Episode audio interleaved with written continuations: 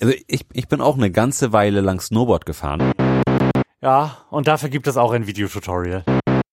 Super. Also, ich, Aber das war sonst eher so untenrum und dann eine weitere, ein weiteres moralisches Dilemma.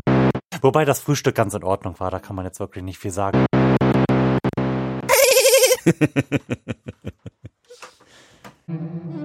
Tja,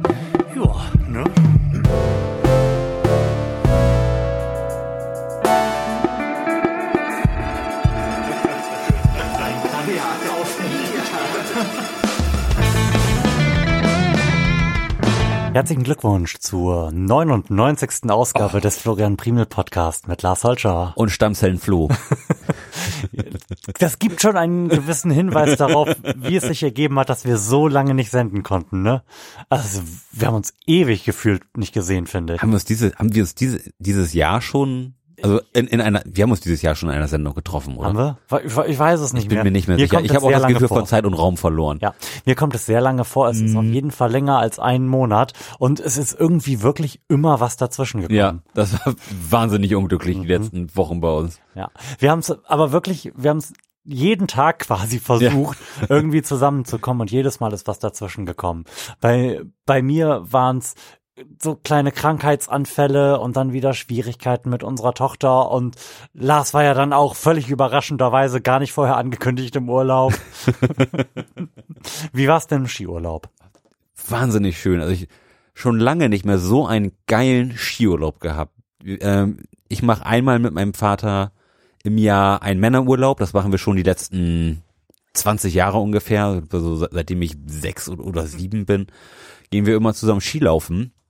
Ähm, wir waren dieses Jahr in Ischgl und hatten perfektes Wetter. Also wirklich jeden Tag Sonnenschein und den letzten Tag hat es dann nachts noch geschneit, sodass wir auf, auf der Piste noch richtig geilen Neuschnee hatten. Also wirklich ein Traum. Hm, Besser, besser geht's nicht. Hotel war auch schön, schöne Sauna, leckeres Essen, also und natürlich eine super Zeit mit meinem Vater. Das ist natürlich auch was, was unbezahlbar ist. irgendwie. Also ich, ich verstehe mich mit meinem Vater mega und verbringe total gerne Zeit Mhm. mit meinem Vater, aber mein Vater arbeitet halt auch viel, ist halt selbstständiger Tischler und da kommt halt irgendwie we wenig Zeit ähm, mit und da ist so eine Woche oder sechs Tage, die man dann so sehr intensiv miteinander verbringt, Mhm. eigentlich immer ganz, immer ganz schön. Cool, das freut mich. Ja. Du hattest ja zwischendrin schon so ein bisschen rüber gewhatsappt, wie geil alles ist. Mhm. War, bin ich ein bisschen neidisch gewesen. Wobei ich jetzt bestimmt auch seit 15 Jahren nicht auf Skiern gestanden habe. Mhm. Oder, ah, ich habe dieses Jahr, glaube ich, 16 Jahre Abi, also habe ich da so 14 Jahre wahrscheinlich nicht auf Skiern gestanden. Aber ich glaube, so schlimm verlernt man das nicht. Nee, das ist, das ist wie Fahrradfahren. Ja, nicht ganz so, aber Also ich, ich bin auch eine ganze Weile lang Snowboard gefahren ja. ähm, und habe mich dann jetzt erst so vor fünf Jahren wieder zu, zu Schienen zu, Mhm. zurückgefunden. Und das ging eigentlich auch irgendwie raufstellen und losfahren. Also ich bin dann auch irgendwie bestimmt acht Jahre kein, kein Ski mehr gefahren. Mhm. Aber das war dann auch überhaupt kein Thema. Also, also die, den ersten Tag war es irgendwie komisch und danach war alles wieder normal. Ich glaube, du bist ein bisschen nah an dem Mikrofon dran. Kann das sein? Das, Also das ein ist der, kleinen Ticken wegstellen. Ah. Aha, du musst ja auch nicht ganz direkt an den Popschutz. Das Mikrofon ist nämlich äh, übrigens, um diesem dem Ruf dieses Podcasts als äh, Mikrofon-Testlabor gerecht zu werden, neu.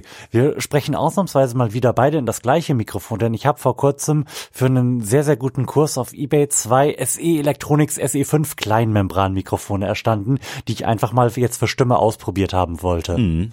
Das sind so, so pff, untere Mittelklasse-Mikrofone, so 200 Euro pro Stück kosten die, wenn man die neu kauft. Ähm, und ich dachte, das kann man einfach mal machen. Ja. Ich wollt, wollte die eigentlich eher für Gitarre haben, habe auch schon festgestellt, dass sie sehr viel besser klingen als die anderen kleinen Membranen, die ich habe, aber habe sie jetzt noch nicht so für Stimme ausprobiert und mir gedacht, wir hängen die mal dran. Mal gucken, was passiert. Ja, ich habe dir eigentlich auch äh, tatsächlich ein, eine eigene neue Großmembran gekauft, Oh, aber sie ist kaputt. oh. Hier, ich habe dir nämlich, Wow, wow. ich habe dir nämlich extra ein lilafarbenes Mikrofon erstanden. Ach, das schön. einzige so wunderbar feminine Mikrofon, was eBay so hergegeben hat, aber es ist leider kaputt. Das rauscht ganz wahnsinnig. Okay. Da kann man nicht mit arbeiten. Ich versuche jetzt gerade mit dem Verkäufer irgendwie ähm, wieder zusammenzukommen, dass er das zurücknimmt. Mm, da- Das hat er ja nicht geschrieben gehabt, dass es defekt ist. Nee, er war auch zumindest der, seiner Verlautbarung nach sehr, sehr überrascht, als ich ihm geschrieben habe, dass es denn defekt ist und hat zuerst vermutet, dass es vielleicht einfach wegen der großen Kälte, während der das hier angekommen ist, einfach sich irgendwie so ein bisschen Kondenswasser gebildet hat und dann sich auf die Membran gelegt hat und mir geraten, das vielleicht einfach mal in einem warmen Raum zu lagern. Ist jetzt auch nicht ganz unschlüssig, aber es hilft leider nicht. Schade. Ja, ganz doof. Ich versuche das jetzt wieder loszuwerden und dann ein neues davon zu bekommen. Also, also will, will er es nicht zurückhaben? Das weiß ich noch nicht. Ich habe ihm heute ein Testfile rübergeschickt, bei dem ich ins Mikrofon gesprochen habe und mehr Rauschen als äh, Mikrofon dann in den in den Ether geschickt habe und guck jetzt mal, was er sagt. Schauen wir mal. Hm. Ach, das ist ja ärgerlich. Ja, war war jetzt nicht nicht schrecklich teuer, also bringt mich echt nicht um, aber, Aber, aber man will ja trotzdem kein Geld für was kaputt Ja, bezahlen. ja, ja. Also da geht's ja um ums Prinzip, ne? also du hast gerade schon gesagt, du findest, dass du komisch klingst mit mit dem Mikrofon hier. Ich merke gar nicht so einen großen Unterschied, muss ich ehrlich sagen. Es ist ein bisschen ungewohnt. Also ich, ich höre mich anders auf den Kopfhörern. Mhm. Weniger bassig oder? Ja, we wesentlich weniger ich. Meine Stimme spielt sich jetzt mehr in den Mitten ab und das war sonst eher so unten rum und da da da da kamst du im Mix immer so ganz angenehm durch au- auf meinen Ohren, weil weil deine Stimme nicht so tief war. Du hättest das wieder gerne so, ne? ja, alles muss so bleiben, wie es ist. Okay, wir, wir besorgen Ich, dir ich werde mir irgendwann dieses AKG 2 C2000 kaufen, ne? oder das den Nachfolger Den die 3000, 3000 Ja. B gibt's ja auch noch, ne? Ja. Gut, ja. so machen wir das auf jeden Fall. Ähm, du hast es gerade schon angerissen.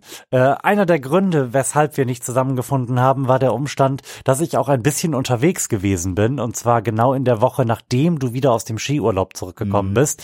Denn haben, haben wir davon irgendwann schon mal gesprochen im Podcast? Äh, wir- das Wir haben schon mal über diese St Stammzellengeschichte gesprochen. Ja. äh, dass wir das beide gut finden und dass wir und, und, und dass wir uns auch, auch beide da angemeldet haben. Hm.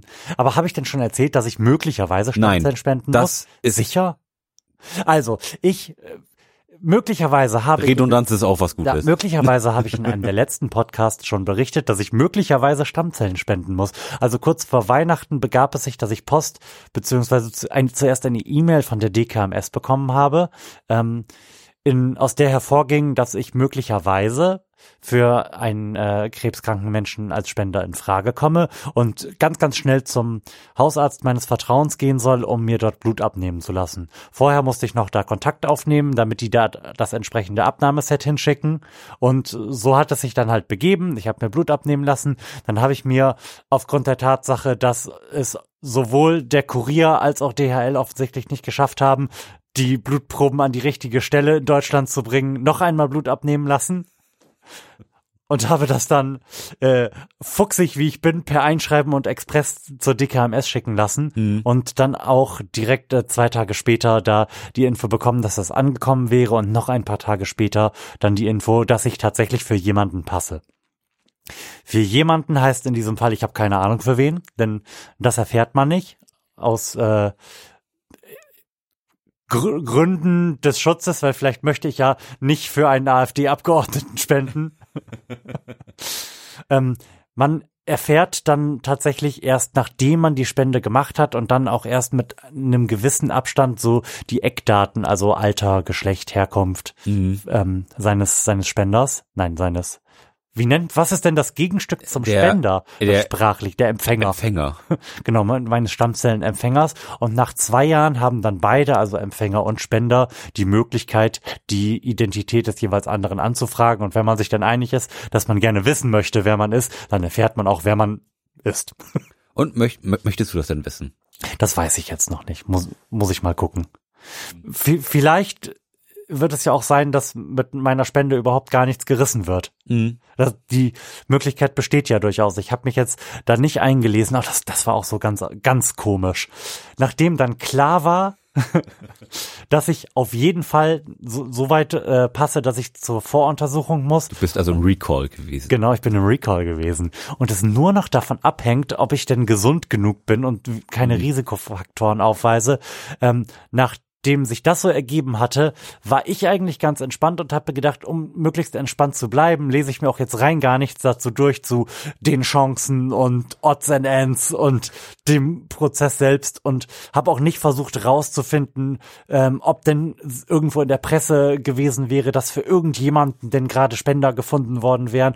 Aber ähm, meine Frau hat das sich natürlich nicht an diese innere Vorgabe, die ich da mir selbst gemacht habe, gehalten und äh, mich dann ein bisschen irre gemacht, indem sie mir, während wir im Bett lagen und sie auf dem Handy gelesen hat, alle paar Minuten weitere Details des möglichen Eingriffs und und überhaupt vorgelesen hat, bevor ich mich dann damit durchsetzen konnte, zu sagen, nee, wir lassen das mal lieber, das, das führt nicht zu mehr Ruhe.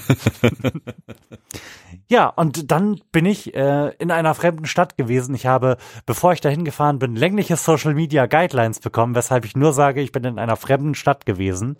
Denn ähm, ich soll also wahrscheinlich werde ich nicht schrecklich bestraft werden, aber ich soll halt nicht sagen, wann genau und wo genau ähm, ich denn mich aufhalte und wo ich denn dann auch spenden werde, einfach damit keine Rückschlüsse auf die Spender-Empfänger-Kombination möglich sein Ach, werden. Krass, so, sowas haben die, echt so hm? Social Media Guidelines. Mhm.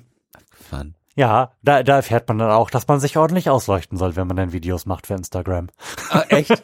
ja. Ach, geil. Nicht, dass ich das jetzt vorhabe, aber es ist schon irgendwie ganz witzig. Also die Hälfte dieser, ähm, weiß ich nicht, 25 Seiten oder so, die ich bekommen habe, haben sich damit befasst, was ich denn tun darf und was nicht.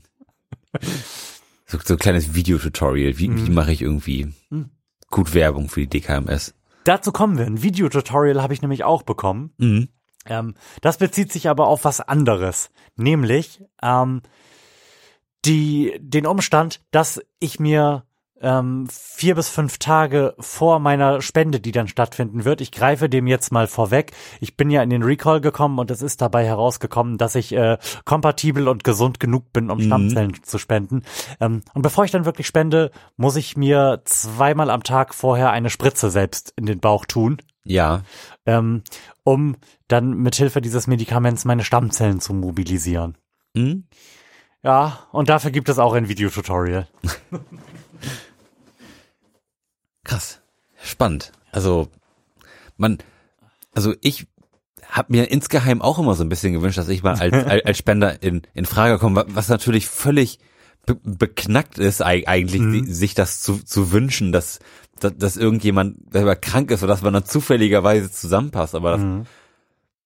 also ist das ein gutes Gefühl für dich? Also bis, also ist ist das was, worauf du stolz bist? Auch, also auch wenn du da jetzt ja jetzt kein, keine besondere Leistung für erbracht hast, außer irgendwie, dass deine genetischen Merkmale ja. halt irgendwie cool passen. Aber ich könnte mir vorstellen, dass ich, dass ich irgendwie stolz wäre, wenn, mhm. wenn, wenn ich jemandem, wenn ich vielleicht jemandem das Leben retten könnte. Ich habe darüber schon gesprochen und zwar während ich in meinem Hotelzimmer saß und irgendwie ganz deprimiert in mein Aufnahmegerät geredet habe. Mhm. Denn das, das war ein Tag, ähm, deren, dessen vorgegangene Nacht sehr, sehr kurz gewesen ist. Unsere Tochter schläft immer noch nicht besonders dolle und die Nacht war besonders schlecht und dann war es auch noch ein ganz regnerischer Tag und ich bin halt den ganzen Tag Zug gefahren und wir haben ja auch ein bisschen gewhatsappt und ich war mhm. einfach nur deprimiert und in der entsprechenden Stimmung habe ich dann was eingesprochen. Wir hören da vielleicht einfach mal kurz rein, denn ja. genau die Frage beantworte ich, wenn ich mich recht erinnere, ganz am Anfang dieser Aufnahme. Let's go. Hallo, ich sitze in einem Hotelzimmer in einer fremden Stadt und das tue ich ja nicht sehr oft und darum habe ich mir gedacht, berichte ich da einfach mal für den Podcast von. Ähm, warum bin ich hier? Ich wurde kurz vor Weihnachten von der DKMS angeschrieben, dass ähm, ich offens dass mein genetisches Profil offensichtlich zu jemandem passt, der Stammzellen gespendet haben muss, weil er halt an Blutkrebs erkrankt ist. Und nach diversen Arztbesuchen, bei denen mir literweise gefühlt Blut abgezapft worden ist. Mindestens. Ähm, habe ich dann die Bestätigung bekommen, ja, ich passe offensichtlich genetisch zu einem Menschen, der, der meine Stammzellen braucht. Und habe mich dann jetzt heute auf den Weg zur Voruntersuchung gemacht, bei der dann nur noch herausgefunden werden muss, ob ich gesund genug bin, um dann in ungefähr zwei, drei Wochen tatsächlich Stammzellen spenden zu können. Das ist ziemlich aufregend. Ich bin aber noch so ein bisschen darüber irritiert, wie ich mit der Situation umgehen soll, weil Leute einem natürlich sagen, wie toll sie das finden und wie cool, dass man das macht, aber im Grunde mache ich ja gar nichts. Im Grunde passe ich ja nur aus rein, reinem Zufall zu irgendeinem anderen Menschen. Das ist natürlich schön, dass äh, mein Blut, meine Stammzellen helfen können, aber seien wir mal ehrlich, die Arbeit hat damit die DKMS und Natascha, die zu Hause sitzt und unser, ja, wie ihr wisst, nicht so richtig dolle wenig anstrengendes Kind hütet. Und ähm, naja, darum habe ich mir gedacht, werde ich jetzt weniger von meinen Gefühlen berichten, ähm, wie, wie es mir dabei geht, wie es in diesem Brief steht, den ich bekommen habe, Leben zu spenden, denn das Gefühl habe ich noch nicht wirklich, sondern einfach so ein bisschen Befindlichkeitsporn durchexerzieren in Bezug auf meine Reise hierher und wie ich, wie ich jetzt hier so angekommen bin. Ähm, vorweg, ich bin den ganzen Tag irgendwie so ein bisschen depressiv drauf, ganz unangenehm, was sicherlich damit zusammenhängt, wahrscheinlich sogar größtenteils, dass wir die letzte Nacht sehr, sehr schlecht geschlafen haben, einfach weil unsere kleine Tochter die Nacht zum Tag gemacht hat, ganz, ganz schlecht geschlafen, viel geweint hat und irgendwann mitten in der Nacht, so gegen vier, dann meinte uns erst mal zwei Stunden irgendwas erzählen zu müssen. Das macht sie jetzt übrigens ständig. also wenn, wenn sie nicht ich weiß nicht, ob es daran liegt, aber wenn sie nicht schon ausreichend müde ins Bett geht, weil sie den Tag über nicht so gut geschlafen hat, dann wacht sie zuverlässig irgendwann in der Nacht auf und fängt an zu, an zu brabbeln. Das mhm. ist ganz merkwürdig. Ich weiß auch nicht, was das soll. Oh man. Ja, warum, warum nachts? Es ist doch dunkel. Ja. Und kälter ist draußen. Ja, ich glaube, die hat noch nicht so richtig verstanden, wofür die Nacht eigentlich gut ist. Nee, die merkt einfach nur, dass irgendwie so eine äh, Korrelation zwischen ich bin jetzt angestrengt und müde, weil der Tag so lang war und es wird dunkel besteht. Wobei, es, für sie ändert sich ja auch, auch sag ich mal, nicht so richtig was. Es gibt nachts es ist auch, dunkel. Es gibt nachts auch was zu essen. Ja, ja. Also eigentlich außer dem Hell-Dunkel-Unterschied. Und es wird nicht so viel mit einem geredet. Und zumindest versuchen wir das durchzuhalten, einfach praktisch nicht zu sprechen dann. Hm. Auch wenn man dann mal nachts eine Windel wechseln muss oder so, damit hm. sie nicht wieder völlig wach wird, aber sei es drum. und so habe ich den ganzen Tag auch so latente Kopfschmerzen und bin allgemein von der Stimmung her eher eine zwei als eine acht. Und der, der Umstand, dass draußen wirklich sehr schlechtes Wetter ist, jetzt gar nicht mal so strömender Regen, aber die ganze Zeit irgendwie regnerisch und windig und wolkig und grau, wie grau wie so ein Tag im Januar halt nur sein kann. Ähm, da hat das jetzt wirklich nicht besser gemacht. Insbesondere wenn dann so die Landschaft an einem vorbeischliert, während man im IC sitzt und irgendwie grau-grüne grau-grüne Flächen einfach nur an einem vorbeiziehen und es einfach nicht schön ist, egal wohin man guckt, dann sind wir zwischenzeitlich an so Gewässern und Pfützen vorbeigefahren, die alle irgendwie so senfgrün gefärbt waren. Und ich habe mir wieder besseren Wissens eingeredet, dass die Firma Rockwool, an der wir kurz davor vorbeigefahren sind, irgendwelche giftigen Abwässer in den Boden geleitet hat. Weshalb es da jetzt so aussieht, stimmt natürlich nicht. Aber solche Gedanken sind mir dann anheimgefallen und so habe ich mich irgendwie ein bisschen darüber gewundert, dass ich echt nichts Lustiges an Podcasts dabei hatte und mich irgendwie nur mit so schweren Sachen ähm, da umgeben habe. Das war ganz schön, dass ich dann eine Sitznachbarin im Zug hatte, mit der ich mich ein bisschen unterhalten konnte. Das Durchblättern dieser DKMS-Dokumente hat natürlich, wenn man jemanden neben sich setzen hat, der kleines bisschen neugierig ist, dazu geführt, dass man direkt irgendwie so einen Gesprächsopener hat.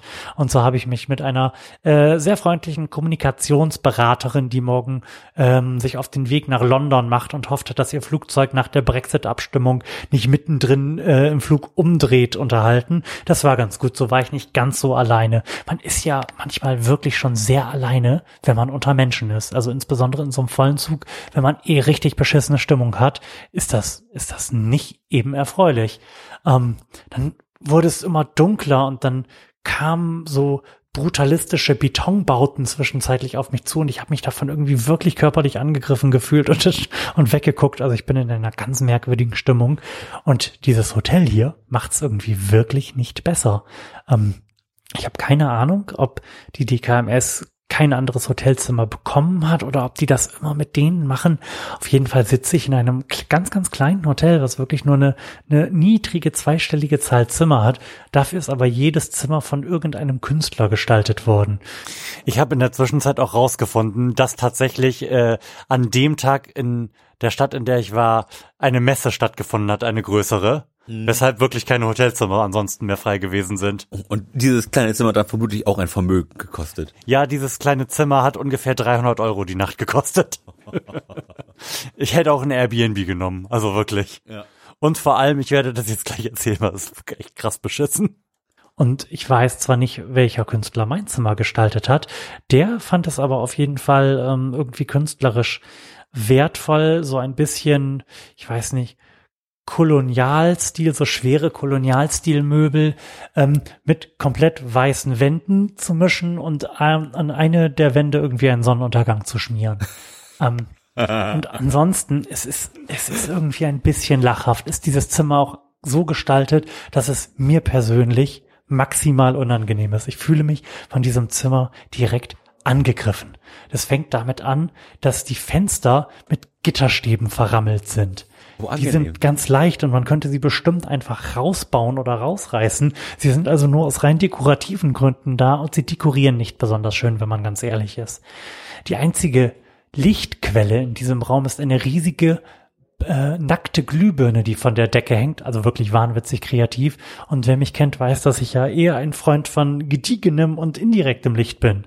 Das einzige indirekte Licht indes befindet sich hinter meinem Bett in Form eines LED-Stripes, der auf den Boden ist und in grellem Rot erstrahlt. Und jetzt kommt's, keinen Schalter hat, um ihn auszumachen. Ich habe den Inverter auseinandergerissen, der sich irgendwo unter dem Bett versteckt hat und hoffe, dass ich morgen früh daran denke, den wieder zusammenzubauen, damit ich dann nicht eine Rechnung dafür kriege, dass ich diese künstlerisch wertvolle Installation zerstört habe, die eigentlich nur ein mich aggressiv machendes grellrotes Licht hier irgendwie in das Zimmer geworfen hat. Und ansonsten, ähm, ich halte das Mikrofon mal ein bisschen weiter weg. Man, man hört das vielleicht. Halt es hier einfach nur. Es halt hier. Und wer mich kennt, weiß, ich bin halt ein Freund von akustisch behandelten, trockenen Räumen. So eine, so eine warme Trockenheit, weil die Höhen ein bisschen weggedämpft sind und man dann nur so ein bisschen den Nachklang des Basses hat. Das ist angenehm. Außerdem ist das Hotel sehr klein. Man hört die Leute auf dem Flur die ganze Zeit und in den anderen Zimmern. Das ist nicht besonders schön. Ähm, der einzige Schrank, der in, in diesem Zimmer steht, der ist offensichtlich aus einem, von einem Sportverein geklaut worden, schwarz angemalt worden und ist halt einfach so ein metallener Spind. Der macht auch ganz, ganz unangenehme Geräusche, wenn man ihn berührt. So zum Beispiel. Die Gewittermaschine. Das gilt im Übrigen für die äh, einzigen Stühle, die sich hier drin befinden. Das sind zwei Metallstühle, ganz verrostete. ist auch ganz, ganz angenehm. Also will man wirklich richtig gerne drauf sitzen. Und was es dann auch nicht mehr rausholt, ist der kleine Plattenspieler, der hier in der Ecke steht und nicht angeschlossen ist. Ich hätte ja versucht, die einzige Platte, die sich hier befindet, Island of Woman von Damn zu hören. Aber er ist, wie gesagt, nicht angeschlossen. Ich habe es probiert. Und was dem Ganzen irgendwie so ein bisschen die Krone aufsetzt, ist der Umstand, dass man sich zwar offensichtlich ein bisschen künstlerische Gedanken dabei gemacht hat, dieses Zimmer einzurichten, damit aber nicht bis zum Bett bekommen, gekommen ist, zumindest nicht bis zum Bezug des Bettes. Denn das sieht eigentlich aus wie aus einer Jugendherberge. Also ich habe mich, als ich das Bett gesehen habe, direkt irgendwie an meine Klassenfahrt aus der Grundschule zurückversetzt gefühlt. Das sind einfach weiße, mit zu viel Weichspüler gewaschene Leinen. Also darum sind die zwar ganz angenehm weich, aber sind extrem weit davon weg, irgendwie die Art von Kuscheligkeit, die ich von einem Bett in einem Hotel erwarte, zu versprühen. Und so ist es bisher irgendwie echt ein unangenehmer Aufenthalt hier. Ich bin ganz froh, dass ich äh, ein paar Folgen Star Trek Voyager runtergeladen habe. Ich werde gleich ähm, das Tablet anschmeißen und meine Kopfhörer reintun und mich ganz, ganz schnell aus dieser eher unangenehmen Kunstwelt hier befreien und auf die Brücke der USS Voyager gehen. Allerdings muss ich da noch ein bisschen drauf warten, denn auch das ist äh, eines der Features dieses Zimmers. Es hat genau eine Steckdose, die sich in der Nähe des Bettes befindet. Das heißt, ich muss jetzt erstmal meine Kopfhörer aufladen, bevor ich dann gleich das Tablet da dran tun kann. Das ist auch ganz fantastisch. Also, Ich werde sicherlich morgen nochmal berichten, vielleicht irgendwie kurz nach dem Frühstück oder vorm Frühstück. Ähm, und dann sicherlich auch, wenn, wenn ich in der Klinik gewesen bin, da bin ich eigentlich schon ganz gespannt drauf, wie das so werden wird. Ähm, ich habe mir sagen lassen, dass die ganzen Ärzte und das Personal da sehr, sehr freundlich dann zu einem sind, weil man ja angetreten ist, ein Menschenleben zu retten, obwohl natürlich die anderen eigentlich die Arbeit daran machen, habe ich ja gesagt. Aber es kann eigentlich nur besser werden. In diesem Sinne, wir hören uns. Wow, das klang wirklich ziemlich unangenehm. Ich habe dir, ich habe Lars in der Zwischenzeit auch ein paar Bilder gezeigt von diesem wunderhübschen Hotelzimmer. Mhm. Das war einfach irgendwie, eine Augenweide. Das war maximal scheiße. Ja, Vielleicht habe ich auch wirklich nur das beschissenste aller Zimmer da erwischt. Vermutlich war es auch das einzige, was noch frei gewesen mhm. ist. Also es ist jetzt nicht so gewesen, dass da nichts los gewesen wäre in dem Hotel. Mhm. Ich glaube, dass das auch, also definitiv, das glaube ich nicht. Definitiv ist dieses ähm, Gebäude auch nicht als Hotel gedacht gewesen, sondern das war einfach mal eine WG und eines dieser WG-Zimmer ist jetzt einfach die Rezeption gewesen und die anderen 18 sind halt zu Hotelzimmern geworden. Krass. Ja. Na gut, wenn wenn Messe ist, ne, dann muss man da die Resterampe nehmen, ne? Ja. Ich habe noch gar nicht geguckt, wo ich denn jetzt das nächste Mal untergebracht sein werde. Ich hoffe nicht mehr da. Wobei das Frühstück ganz in Ordnung war, da kann man mhm. jetzt wirklich nicht viel sagen. Ich weiß jetzt zum Beispiel, ähm, weil ich ihn einfach ähm, aus der Verwirrung heraus äh, Orangensaft zu haben genommen habe, dass mir Möhrensaft gar nicht so schlecht schmeckt. Mhm. Kann man machen. Möhrensaft schmeckt auch gar nicht so schlecht, muss ich sagen. Besonders, wenn man ihn dann mit Orangensaft mischt. Ja, da hast du ja quasi so ein, so ein, so ein Frühstücksdrink. ACE-Saft. Ja, irgendwie. genau. Ja, nee, aber das war, das war irgendwie ganz doof. Ich hätte es wahrscheinlich nicht so doof gefunden, wenn ich nicht eh so schlechte Laune gehabt hätte, mm. aber so, so war das einfach voll scheiße. Ja, da war das natürlich noch den Finger in der Wunde gestrückt. Ja. Also. Jetzt, jetzt ist mir während deines Monologs darüber, ja. dass, dass du ja ähm, sagtest, du hast da jetzt keine, keine große Leistung erbracht, ähm, noch eine weitere, ein weiteres moralisches Dilemma ähm, in den Kopf gekommen. Wenn du wüsstest, wem, wem du spendest, würde es ein Szenario geben, in dem du nicht spendest? Also, also es würde es würde den ein oder anderen Menschen geben, für den ich nicht spenden würde. Also sag mal so, also Donald Trump steht jetzt nicht nicht ganz weit oben auf meiner Liste. Und sicherlich auch der eine oder andere, der bisher lobende Erwähnung in diesem Podcast gefunden hat. Gut, also den, den würdest du ein, eine Spende verwehren. Das, ja. das, das ist jetzt ja eine, eine durchaus äh, ja, klar. Schwierige Frage, sag ich mal. Also dann, dann muss man, ich, ich habe da eben auch so für mich drüber nachgedacht. Mhm. Und, ich, mhm. und, und ich wüsste nicht, ob ich das jemandem verwehren könnte. Ja, ich sage das jetzt einfach so und das ist sicherlich in der konkreten Situation dann was völlig anderes. Aber glücklicherweise stellt sich die Frage ja auch gar mhm. nicht einfach ja, weil das das ist sag ich mal der der große Vorteil, ne? Ja, also das ist nicht ganz umsonst so geregelt, dass man nicht erfährt, für wen ja, man spendet. Natürlich. Und oder beziehungsweise dann erst weit im Nachgang. Mhm. Dazu kommt ja auch noch, dass man ähm, nach der ersten Spende dann quasi für seinen Spender auch reserviert ist. Das heißt, es besteht durchaus noch die Möglichkeit, dass man innerhalb des nächsten Jahres dann auch noch, noch mal oder noch weitere Male spenden muss, wenn sich das beim ersten Mal nicht erledigt hat mit dem Blutkrebs. Mhm. Oh, schauen wir mal, ne? Ja. Ich habe auch, wo, wo, wo du das so gesagt hast, darüber nachgedacht, wann, wann ich mich eigentlich bei der DKMS registriert habe und ob meine Daten da alle noch so aktuell sind. Aber ich bin mir ziemlich sicher schon. Aber jetzt darüber nachgedacht, vielleicht rufe ich da mal an. Mach das und, mal. Und, Die freuen sich. Und frag mal, ob das alles noch so seine Aktualität hat, weil sonst, sonst kriegst du ja von, von allen Vereinen krieg, kriegst du irgendwie mal Post mhm. oder so. Und ich habe, glaube ich, noch nie Post von der DKMS gekriegt. Und also meine, meine Daten waren alle falsch, nur noch die E-Mail-Adresse stimmte, über die sie mich dann letztendlich erreicht haben. Handynummer nicht mehr richtig, Adresse nicht mehr richtig. Du, du bist ja auch ein Mietnomade. Ja. ja. Ja, ein, ein Glück, dass sie dich noch per Mail gekriegt haben. Auf jeden Fall, ja. Das, das wäre ja mega scheiße gewesen. Oh ja wenn man, wenn man dich nicht erreicht hätte. Macht man, macht man sich gar nicht vorstellen. Ne? Nee, wirklich. Also, vor allem, wie, wie oft passiert sowas wohl? Also das, das, das ist ja sicherlich ein, ein echtes Problem, was da irgendwie stattfindet, dass Leute vergessen, sich auch bei der DKMS dann irgendwie umzumelden oder zu sagen, ey, ich habe irgendwie eine neue E-Mail-Adresse oder so. Also Wobei ich glaube, die E-Mail-Adresse ist tatsächlich noch das sicherste ja, klar, aber Kommunikationsmittel. Ich kenne schon Leute, die durchaus mal ihre E-Mail-Adresse wechseln. Mhm. Das, Das macht man sich ja gar nicht vorstellen, wenn es dann heißt, wir haben Spender gefunden. Aber wir wissen nicht, wo er ist. Ja. Wir können ihn nicht erreichen. Wobei die dann bestimmt irgendwie auch Aufrufe auf- über Social Media Ja, sowas oder, machen, oder Einwohnermeldeamt oder so. Da gibt's bestimmt Möglichkeiten. Also ich bin mir relativ ist- sicher, dass die mich auch so gefunden hätten.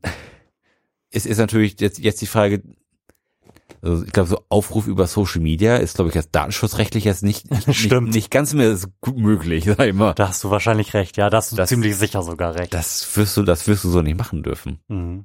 Stimmt. Und vermutlich wirst du auch nicht einfach so zum Einwohnermeldeamt gehen können und sagen, ey, wo wohnt eigentlich Florian Primel? ja, der wohnt da hin, auch so, gut. also, ich glaube, da, da bist du schon erstmal angeschissen, Mhm. könnte ich mir vorstellen. Jetzt zumindest, zumindest mit unserem neuen Datenschutzgesetz Hm. ist das nicht ganz so einfach. Also, wir haben auf jeden Fall, oder äh, mein Empfänger hat das Glück gehabt, dass zumindest meine E-Mail-Adresse gerade noch so als letzter Strohhalm richtig gewesen ist und ich somit erreicht worden bin. Und ich kann hiermit verkünden, ich werde das jetzt nämlich nicht einspielen, ähm, dass ich kerngesund bin, alle meine Organe sich an der richtigen Stelle befinden und ganz angenehm richtige Größen haben. Und eine richtige Anzahl vorhanden. Alles perfekt, ja. Nicht zufällig zwei Herzen. Alles ist, wie es gehört. EKG ist in Ordnung, Blutdruck ist in Ordnung. Alles, was äh, Stuhlprobe ist in Ordnung. genau. Ich bin kerngesund und werde jetzt in ein paar Tagen damit beginnen, mir Spritzen in den Bauch zu tun und mir ist ein bisschen bang davor. Hast du, hast du dich noch nie selbst gespritzt? Nee, du? Ja. Echt? Erzähl. Ähm, ich hatte immer mal den, den Fuß zertrümmert. Ähm, Ach, da musst du dir Thrombose Und da musste ich mir spritzen geben. Thrombosespritzen geben. Und, und du wirst ja vermutlich auch, auch so winzig kleine Spritzen haben mit, mit, so, einem, mit so einer ganz feinen Nadel. Das, das merkst du praktisch nicht. Ja, ich bin, ach, ich bin mir auch relativ sicher, dass ich das irgendwie hinbekommen werde. Tatsächlich wird man auch gefragt, ob man sich das zutraut, denn ansonsten wird ein Pflegedienst engagiert, der dann zweimal am Tag bei einem das ist vorbeifährt. ja fürchterlich. Genau. Da habe ich dann aber zu, zu Protokoll gegeben, dass ich durchaus denke, dass ich dazu in der Lage sein werde. Zuerst dachte ich noch, dass ich das dann ja entweder meine Frau oder auch unsere Nachbarin, die äh, Krankenschwester ist, machen lassen kann. Dann wurde mir aber gewahr, dass das leider keine Option ist, denn mindestens die letzte Spritze muss ich mir selbst geben, da ich sie mir zwei Stunden vor der Entnahme der Stammzellen injizieren muss und ich da dann in einer fremden Stadt in einem Hotelzimmer alleine sein werde. Aber da könntest du ja dann auch zum schon vorher dahin gehen. Da wird sicherlich auch jemand eine Spritze reindrücken. Oder fragst die Rezeptionistin. Ah, ich bin mir nicht sicher, dass da dann um 6 Uhr morgens schon jemand wäre, denn es geht um 8 Uhr morgens los. Oh, was, dieser, dieser medizinische Check-up. Ja. Ist der dafür, dass dir bei der Spende nichts passiert? Oder han, haben diese Werte etwas mit deinem Blutplasma zu tun? Also, also, Ähm, sowohl als auch. Ähm, es wird natürlich erstmal geschaut, ob man irgendwelche äh, quasi genetischen Fehlfunktionen hat. Also eine Disposition zur Magenschleimhautentzündung oder sowas. Mhm. So, was so das Einfachste ist, was man haben könnte, was die einfach nicht wollen. Also sie möchten dem Empfänger natürlich keine Stammzellen spenden, die dazu führen, dass er dann danach einen Haufen Krankheiten am Start hat. Also Autoimmunerkrankungen zum Beispiel sind in vielen Fällen direkt Ausschlusskriterien dafür, dass ähm, man Stammzellen spenden kann. aber es, Oder auch, entschuldige, ähm, oder auch, ähm, was fast ein Ausschlusskriterium gewesen wäre, wäre auf dem Fragebogen, den man, also es ist ein sehr langer Fragebogen, den man ausfüllen muss ähm, und dann auch Frage für Frage mit dem Arzt durchspricht, äh, der Punkt gewesen, ob ich in den letzten vier Wochen Kontakt mit einer Person gehabt habe, die eine Pockenimpfung gehalten hat. ja. Denn das wäre möglicherweise so gewesen. Meine Tochter ist schließlich geimpft worden vor einigen Wochen. Ja. Aber wir haben nachgeschaut, der Arzt und ich beide am, hinterm Rechner. Pocken macht man nicht mehr. dann hätte ich halt Antikörper im Blut und die können dann halt auch bei dem Empfänger zu einer Reaktion führen. Sowas Okay. soll da ausgeschlossen werden. Ja, aber es, es gibt quasi auch ähm, medizinische Probleme, sag ich mal, wo die sagen, nehmen wir, ist besser als gar nichts. Ja, tun Okay. sie. Ähm, zum Beispiel ist ähm, Hexenschuss auch kein Ausschlusskriterium, aber ein, Ach, äh, ein Risikokriterium. Ja? Krass. Und zwar für mich. So. Weil ja So. durchaus noch die Mö Erstens muss ich sehr lange liegen, Ja. unbeweglich. Das heißt, für Leute mit Rückenproblemen ist das möglicherweise schwierig. Und wenn ähm, der Fall kann eintreten, ich halt nicht auf das Medikament reagiere, was dazu führt, dass ich vermehrt Stammzellen bilde, dann habe ich halt nicht genug Stammzellen im Blut und dann muss ich halt tatsächlich unter das Messer und mir aus dem Beckenkamm was nehmen lassen. Mhm. Und das machen sie dann wahrscheinlich nicht. Bei Mensch, bei mir. Weil ich schon zwei oder dreimal einen Hexenschuss hatte. Ah, okay. Wie scheiße. Mhm. Aber da, da hat man dann auch, auch nicht die Wahl quasi. Da kann man dann nicht sagen, ey komm, scheiß der Hund drauf, mach, mach das trotzdem. Ich habe selbstverständlich angegeben, sie sollen es machen. Also ich wäre auch für den für den operativen Eingriff bereit. Mhm. Ähm, aber er hat halt gesagt, dass das zumindest ein Risikokriterium Mhm. ist. Er hat gesagt, wir machen jetzt einfach mal und gucken dann, wie es weitergeht. Ja, Ähm, aber die Möglichkeit besteht. okay, cool. Ja, und ich musste, wie ich ja anfangs erwähnte, längliche Tutorials schauen. Sowohl dazu, wie das mit der Spritze vonstatten geht, denn ähm, da es dieses Medikament offensichtlich nur in zwei Größen gibt, muss man dann je nach Körpergewicht verschiedene davon zusammenmixen und dann entsprechend äh, das sterile Wasser aus äh, zwei Spritzen dann in eine weitere Spritze aufziehen Ja. und mit dem Wirkstoff vermengen. Also das muss ich mir auf jeden Fall nochmal angucken, bevor ich beginne zu Funky. spritzen. Wel welche Körperstelle wurde dir empfohlen zum Spritzen? Äh, das Tutorial-Video empfiehlt tatsächlich den Bauchspeck. Ja. Ja, Und du kannst das bestätigen. das kann ich bestätigen. Oder, Ähm, oder, oder Oberschenkel geht auch. ja, genau, Oberschenkel wird auch erwähnt, aber es wird halt empfohlen, das in den Bauch zu tun. Hab, hab auch kurz vorher überlegt, ob ich vielleicht mir vorher noch ein bisschen Bauchspeck auch anfresse. Hm. weil- da hätte ich jetzt zum Beispiel überhaupt kein Problem mit. Ich, ich habe ja jetzt durch den Stress der letzten Monate auch wirklich ein kleines bisschen Gewicht verloren. Ich habe zwar immer noch ein ganz kleines Wohlstandsbäuchlein, aber ich habe schon gedacht, ob das jetzt nicht die Gelegenheit wäre, doch mal auch die Kreta-Platte zu nehmen, statt immer nur normales Gyros. Ja, sie- kommt auch noch was Gutes bei Ja. raus. Ne- Neben einem Leben retten kommt noch eine Kreta Ja. für dich raus. Super. Ich habe Win-win-Situation. ich hab mich aber tatsächlich dann dafür entschieden, mich äh, die Tage vor dem Checkup sehr gesund zu ernähren. um Jetzt deine Werte nicht zu Genau, verschlechtern. um meine Werte nicht zu verschlechtern, jetzt mir nicht, wie ich das sonst gewöhnlich tue, ähm, direkt mal zwei Tafeln Schokolade reinzudrehen, weil ich aus Versehen an einer genascht hab. Ja. Oh, oh, Sie haben aber ganz schlimm Zucker. nee, nee, ich habe gerade nur so eine 300 Gramm Packung Milka in mich reingestopft. Nee, nee, alles gut. Ja, das, das ist aber auch wirklich fürchterlich. Ich habe letztens auch vollkommen, vollkommener Anfall von Kon Kontrollverlust. So, so eine riesige Tafel Milka mit Oreo gegessen. Oh. Da habe ich hinten drauf geguckt, die hat vier Millionen Kalorien gehabt. Oder danach durfte ich drei Tage nichts mehr essen, um irgendwie wieder meinen Ka- Kalorienhaushalt irgendwie wiederherzustellen. Also das, äh, aber witzig viel Kalorien. Also kann, kann ich niemandem empfehlen, so große Tafeln Schokolade zu kaufen. Also meine Nemesis ist im Moment echt die äh, Karamellschokolade von Milka. Ich merk das immer gar nicht und dann ist die weg. Ich, ich, ich möchte irgendwie nur so ein Stück essen, aber ich esse dann so die ersten zwölf und dann ist ja quasi die Tafel auch schon weg. Ach, das ist schlimm. Mir ist aber auch aufgefallen, ähm, wie, wie unfassbar süchtig Zucker macht. Ich bin ja sonst überhaupt kein Süßer eigentlich, dass ich jetzt irgendwie so großartig was nasche. Ich esse, ich esse gerne mal ein Oreo, so. Aber so dann noch mal alle drei Wochen. Und dann haben wir dir diese Schokolade irgendwie zu Weihnachten gekriegt. Und dann habe ich gedacht, isst mal ein Stückchen. Und dann war ich aber so auf Zucker irgendwie, dass ich dann absoluter Kontrollverlust und einfach dann auch weitergefressen habe und dann auch die nächsten Tage dann irgendwie noch voll am Schlickern war. Mhm. Äh, Mega mäßig abgefahren. Ähm, wo wir jetzt aber gerade beim Essen sind, Ja. ähm, als wir um die Weihnachtszeit rum bei euch zum, zum Frühstücken waren, da hattet ihr ja diese vegetarische Wurst. Mhm.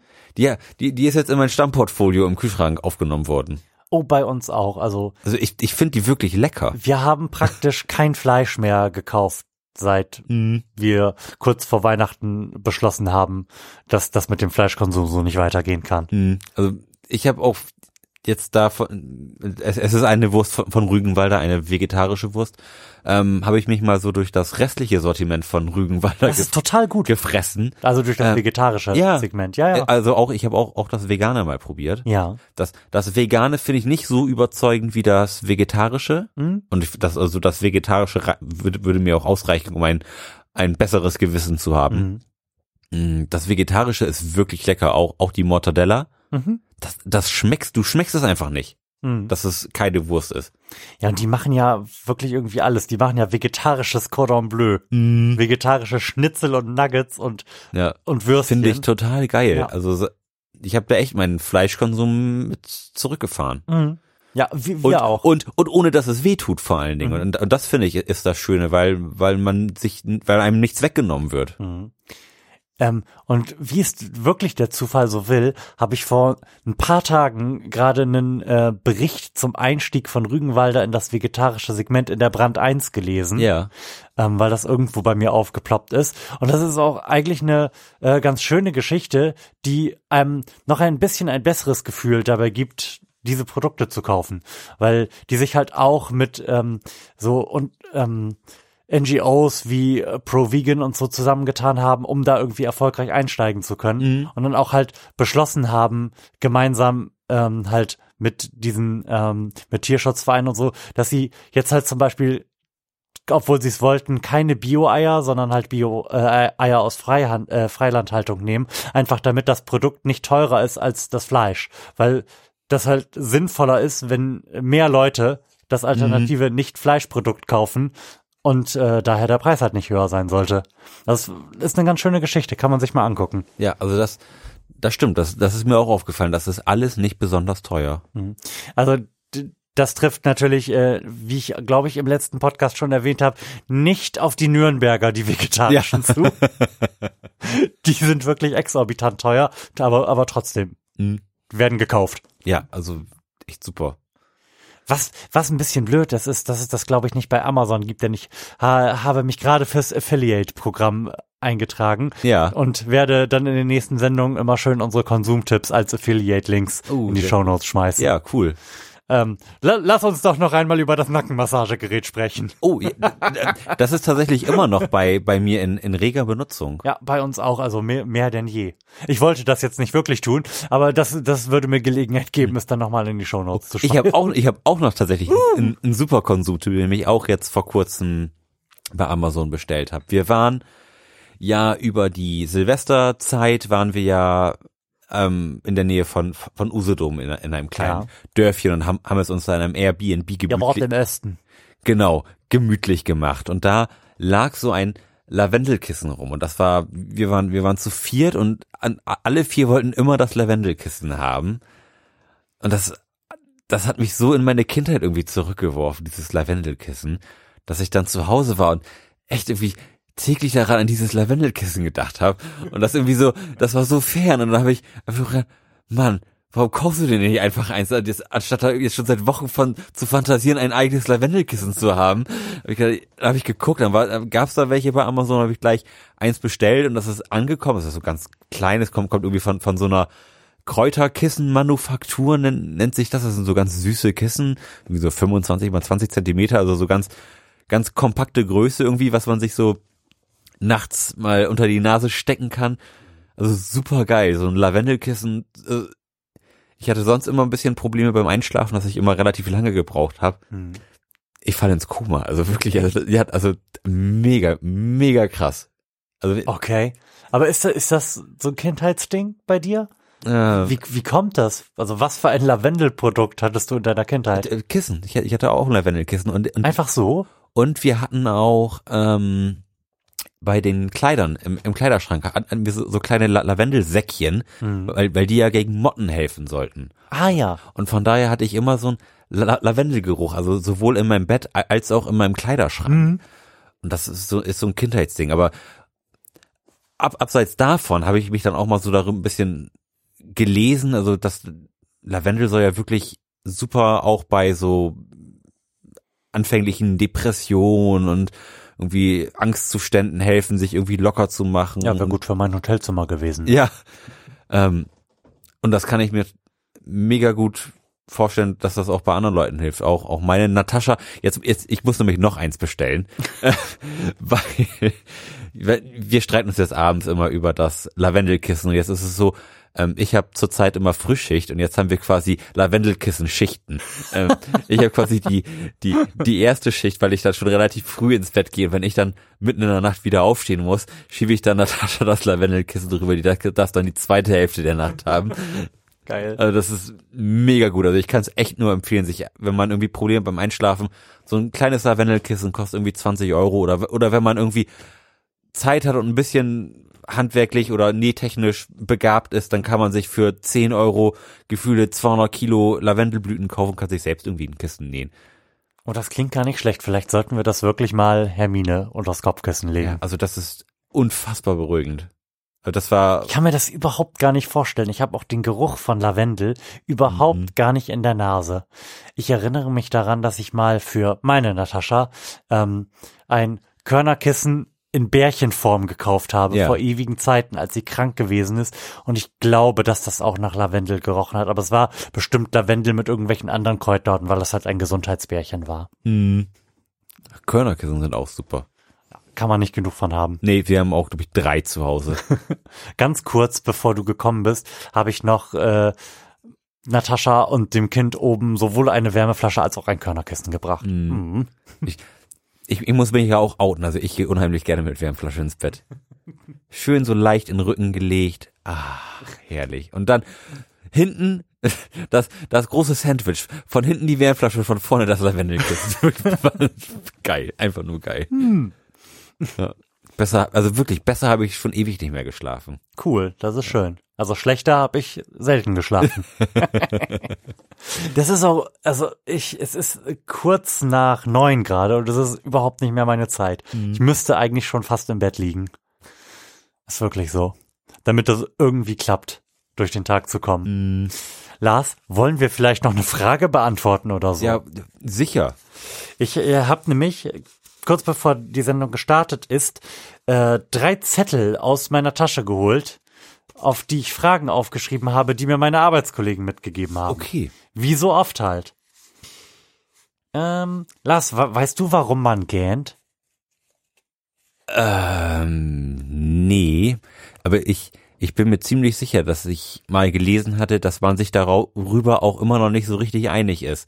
Man, man munkelt, oder was, was heißt man munkelt? Die momentan plausibelste Erklärung ist, dass es äh, ein Sauerstoffmangel ist, den man durch dieses Einjapsen irgendwie mhm. korrigieren möchte, aber da ähm, ist man sich, glaube ich, auch ziemlich sicher, dass das zumindest nicht die ganze Wahrheit ist, mhm. sondern dass das ein, ein Teil der, der Lösung ist, aber auch, auch nicht ganz. Also diese Sauerstoffmangeltheorie habe ich tatsächlich in meiner Kindheit irgendwann mal im Fernsehen gehört. Ich erinnere, mhm. erinnerte mich in dem Moment, da du es aussprachst, daran, dass es bestimmt mal irgendwie in der Sendung mhm. mit der Maus oder sowas gelaufen ist. Ja. Ähm, das erscheint mir aber jetzt auch im Nachhinein nicht mehr schlüssig, insbesondere da es ja auch soziales Gehen ja, gibt. Ja, genau, genau. Das, das, das hätte ich jetzt auch noch gesagt. G mhm. Gehen ist ja nun mal ansteckend. Mhm. Oder, oder zumindest bei, bei Leuten mit wenigstens ein bisschen Empathievermögen, äh, kommt das durchaus mal vor, dass man da mal mitgeht, obwohl man eigentlich hellwach ist. Genau. Ich also, habe jetzt auch gerade so unterschwellig den, den Drang irgendwie zu gehen, weil du gerade gegähnt hast. Jetzt, jetzt gehst du schon wieder. Schlimm, wirklich ganz schlimm, ja. hm. Also wenn du sagst, dass das noch nicht abschließend geklärt ist, dann können wir es vermutlich hier auch zumindest nicht wissenschaftlich abschließend klären. Aber vielleicht, vielleicht äh, ist es ja sinnvoll, dass man ab und zu mal so seine Zähne zeigt, damit gefährliche Raubtiere, die einen von weitem sehen, also Adler oder so, äh, schließen, dass man sich verteidigen kann. Aber gehen. Sehr schlüssig, oder? Ja, total. Jetzt, wo du sagst. gehen ist ja aber auch was, was es eigentlich bei, bei jedem Säugetier gibt, ne? Mhm. Also alles, alles, was, was eine Lunge hat, gähnt auch. Mhm. Katzen, Hunde, Affen. Stimmt. Babys das, auch, wie ich bestätigen kann. Ja. Mhm. Aber da sieht das noch richtig süß aus. ich finde es viel süßer, wenn die sich dann die Augen reiben. Oh ja, das, mit, das geht ja mit irgendwann, in kleinen Fäustchen. Ja, das geht ja irgendwann dann weg. Man reibt sich ja dann nicht mehr unbewusst die Augen, wenn man ein bisschen älter ist. Mhm. Aber gehen bleibt. Ja. Tja, ich, das kann dieser Podcast nicht leisten an dieser Stelle. Leider nicht. Aber wir hätten, hätten wir einfach mal vorher im Internet gelesen und so getan, als wüssten wir es, ne? das wäre so viel besser gewesen, so als Einstieg. Ähm, Lars, warum kaufen die Leute keine Zeitschriften mehr. Ja, ni nichts ist älter als die Zeitung von gestern. Uh. Und ich glaube, das, das so auf Zeitung zu übertragen, ist schon, ist schon, glaube ich, ziemlich trifft, trifft die Sache, glaube ich, ziemlich auf, auf den Punkt in, ein, in einer Zeit, in der Informationen immer, immer aktueller sind und man quasi Sekunden, nachdem irgendetwas passiert, schon ir irgendwo eine Eilmeldung kriegt, Mhm. kann eine Zeitung das so einfach zumindest bei aktuellen Nachrichten nicht, nicht leisten. Ähm, Ze also Zeitschriften hingegen, sag ich mal sowas wie eine Geo oder eine Wochenzeitung, die, die, die gar nicht versucht, jetzt besonders durch Aktualität zu punkten, hat, glaube ich, immer noch einen relativ festen Stand in, in der Kultur. Auch, auch wenn die Auflagen sinken, ähm, bin ich mir doch ziemlich sicher, dass man sagen kann, die, diese Art von, von Zeitung und Nachrichten bleibt ein in irgendeiner Weise treu. Mhm. Davon ab, ähm, Portabilität ist sicherlich auch eine Geschichte. Ähm, Bahnfahren mit einer Zeitung ist halt schon irgendwie scheiße, aber eben Zeitung auf dem Tablet lesen ist halt ziemlich praktisch. Mhm. Ähm, ich ich merke das auch. Wir haben die äh, Zeit haben wir als als E-Paper Mhm. und das ist schon echt total praktisch. Du kannst sie überall lesen, du kannst die Schrift vergrößern, wenn das Licht irgendwie scheiße ist oder wenn deine Augen einfach irgendwie kaputt sind, machst du einfach die Schriftgröße voll auf Anschlag fluran, geht sich hier Das eins ist eine. Katastrophe. Ich sag ja, ist nicht meine Zeit. Soll ich dir schon mal eine Decke einwickeln oder Was, so? das wäre ganz schön, ja. Könntest du mir Ähm, vielleicht ein Lavendelkissen bringen? Ja, ähm, ähm, von daher so so diese E-Paper haben, haben einfach einen Vorteil und dadurch, dass sie sich ja auch noch dann irgendwie multimedial verknüpfen lassen, dass sich da geschriebenes Wort mit Video verbinden lässt, ist das ist das schon die Zukunft. Aber ich finde so eine geil so ein geil recherchierter Artikel, da da geht nichts drüber, finde ich. Also also mal, so richtig geil eine Geo lesen, Ja, finde aber ich so ein- super. So einen geil recherchierten Artikel musst du auch echt nicht auf totes Holz drucken, oder? Nein, musst du nicht. Also ich, aus meiner Sicht ist halt das einfach so ein Anachronismus, Informationen auf totes Holz zu tun. ich fühle mich dabei äh, schlecht, das zu kaufen inzwischen. Ah, schlecht. Ähm, Im Übrigen glaub, glaube ich, dass du natürlich recht hast. Aktualität ist, ist total wichtig. Konkurrenz durch das Internet auf jeden Fall. Aber nicht nur das, also Konkurrenz allgemein durch einen größeren Medienmix. Mhm. Wenn früher ähm, gab es ja nur in Anführungszeichen das Fernsehprogramm und wenn halt auf den vier, fünf Sendern, die du hattest, gerade nichts lief, dann hattest du nur noch die Möglichkeit zu einem Buch oder zu einer anderen, äh, zu anderem totem Holz mit Blättern drauf zu greifen. Mhm. Ähm, da gibt's ja heute auch ganz andere Möglichkeiten mit äh, Streaming, YouTube, dem Internet und allem. Der Medienmix ist halt einfach breiter geworden. Ja. Ähm, ich glaube auch, dass bei Zeitschriften die Auflagen an sich zwar abgenommen haben und auch viel abgenommen haben, insbesondere bei so bei so Fachzeitschriftskram, der sich halt auch einfach besser im Internet abbildet. Mhm. Also kein Mensch mehr muss heute Grafikkartentests in der Computerbild lesen. Das hat halt einfach keinerlei Wert mehr heutzutage. Mhm. Ähm, dafür gibt's aber, glaube ich, einfach, weil die Druckkosten so immens gefallen sind über die letzten 20, 25 Jahre, einfach viel mehr Zeitschriften mit sehr geringen Auflagen, die in irgendeiner Nische stattfinden. Ja. Also es gibt ja für jeden merkwürdigen Special Interest am Bahnhofskiosk dann auch irgendeine Zeitschrift. Da, da streune ich auch wahnsinnig gerne Ja, durch. So, ich auch. so, so ein gut sortierter so eine Bahn, Bahnzeitungsladen. Mhm. Voll geil. Bin, da mal durchgucken. Echt für jedes Interesse gibt's ja min- mindestens e- eine Zeitschrift. Mhm. Ja. Ich, ich weiß gar nicht, wie viel Angelzeitschriften es zum Beispiel gibt, obwohl das ja schon ein relativ spezielles Hobby ist. Mhm. Also ich kenne jetzt nicht viele Angler. Ich, ich stand auf, ähm, als ich umsteigen musste auf dem Weg zu äh, meinem, wie du es genannt hast, Recall, auch in einem Zeitschriftenladen, an einem gut sortierten am Bahnhof und hab stand auch vor den Angelzeitschriften und hab dann ganz kurz überlegt, was mir noch für abseitige Hobbys einfallen und hab dann tatsächlich ein paar, ein paar Sekunden gibt es, hab ein paar Sekunden damit verbracht, nach einer äh, Briefmarkensammelzeitschrift zu suchen. Ich habe aber keine gefunden. Das gibt's aber bestimmt. Gibt's garantiert. Also wenn wir jetzt ein bisschen im Internet recherchieren, werden wir, glaube ich, eine finden. Auf jeden Fall. Dann gibt es ja ein ganzes Regal voll Zeitschriften zu den äh, Themen Fotografie, Tattoos und äh, teuren HiFi-Voodoo. Mhm. Das ist ja nur nichts Neues, aber es gibt halt auch ganz viel abseitigen komischen Kram. Ja. Das ist das. Das, das finde ich hat aber auch so eine, so eine Reiseromantik irgendwie, wenn, Mhm. wenn in so einem Laden zu stehen und da irgendwie auf, auf seine Bahn zu warten und irgendwie 25 Zeitschriften anzulesen, um sich dann am Ende doch immer das gleiche zu kaufen.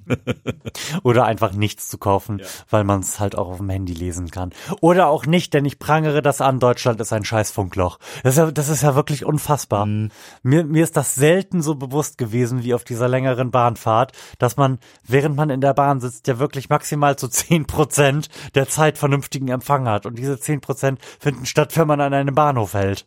Ja, Das ist unglaublich. Ich habe das Wie zur Hölle kann das sein? Ich habe es heute auch auch erst gelesen, irgendwie Al Albanien mit besserer Na Netzabdeckung als als Deutschland. Mhm. Ähm, ich ich bin jetzt auch noch bei O2 und O2 ist ist ein Haufen Scheiße, ähm, ist ein kleinerer Haufen Scheiße über die Jahre geworden, aber es ist immer noch fürchterlich. Ähm, ich ich werde dieses Jahr auch zur zur Telekom wechseln, Mhm. weil die mit Abstand das beste Netz haben. Die haben an, an, angeblich in 75 Prozent von Deutschland LTE, was ja schon mal was ist. Ich glaube da nicht dran. Aber, aber sei es drum. Ich will das fast auch gar nicht aufmachen, wenn wir jetzt anfangen, über die Telekom zu sprechen. Dann sind wir natürlich auch direkt bei dem Grund, warum die Netzabdeckung in Deutschland so grottig ist. Und da, da, ich habe keine Lust, das Fass aufzumachen. Sowieso ähm, haben wir ja quasi schon unsere reguläre Sendungszeit voll, weshalb ich jetzt einfach noch mal schnell die letzte Frage hinterher schießen Oh yeah. würde. Denn ähm, Du, du bist auch reif fürs Bett. ich, ich bin absolut reif fürs Bett, aber vorher müssen wir noch klären, Lars, warum sagt man zur Hölle, zieht wie Hechtsuppe? Boah. Also, Da gibt's aus meiner Sicht nur zwei Möglichkeiten. dass Hechtsuppe relativ lange ziehen muss. Entweder das oder dass Hechtsuppe halt sehr, sehr intensiv schmeckt und irgendwie durch einen durchzieht. So wie, dass, So- so- dass es ähnlich wirkt wie, wie eine gute Ladung, äh, Koks. so eine markerschütternde Hechtsuppe. so, so in etwa. Ich habe jetzt eher an sowas wie Hustensaft gedacht, aber okay. Hecht, Kok- die, Koks die Coca-Pflanze unter den, unter den Fischen. Also das wären so meine Optionen dazu. Mhm. Entweder muss die sehr lange, wo, wann sagt man denn, das es zieht wie Hechtsuppe? Ja, wenn man, wenn irgendwo das Fenster auf, offen ist und es irgendwie Mhm. einem kalt am Nacken wird. Ja. Vielleicht hat ähm, Hechtsuppe eine ähnliche Wirkung wie Menthol. Also die, dieses tiefe Einatmen oder Ja. oder oder dass es einen so ein bisschen zusammenzieht, sag Genau. ich mal, wenn, man- wenn man sagt, das zieht wie Hechtsuppe, zieht man ja meistens auch irgendwie so die die Schultern Genau. hoch und macht irgendwie so einen leicht verkrampften Eindruck, oder dass das irgendeine körperliche Reaktion au auslöst, die einen irgendwie krampfen lässt, sag ich mal. Vi- Vielleicht ernährt sich der, der Hecht ja nur von Eukalyptus und schmeckt entsprechend. Ist bekannt, muss man wissen. Ja. Oder der Hecht ähm, ernährt sich nur von Koalabären. Mm, die sich nur so. von Eukalyptus ernähren. So ist es. So und nicht anders. Der Hecht springt dann Der nämlich einfach aus dem indische Hecht. Genau, der springt dann nämlich einfach aus dem Wasser, holt sich so ein Koala-Bär-Baby und wenn man dann den Hecht zur Suppe verarbeitet, dann äh, ist es quasi wie so ein Fisherman's Friend. und darum und aus keinem anderen Grund sagt man, zieht wie Hechtsuppe. Da bin ich mit einverstanden. Haben wir das geklärt. Ja. Lars, schönen Dank, dass du da warst. Ja, schön, dass ich wieder endlich mal hier bin. Endlich, ne? Ja, Vielleicht schaffen wir es ja. nächste Woche vielleicht Aha. Ja, wir, wir probieren's. Ansonsten in vier Wochen. Genau. Vielen Dank für die Aufmerksamkeit. Macht's gut. Tschüss. Tschüssi.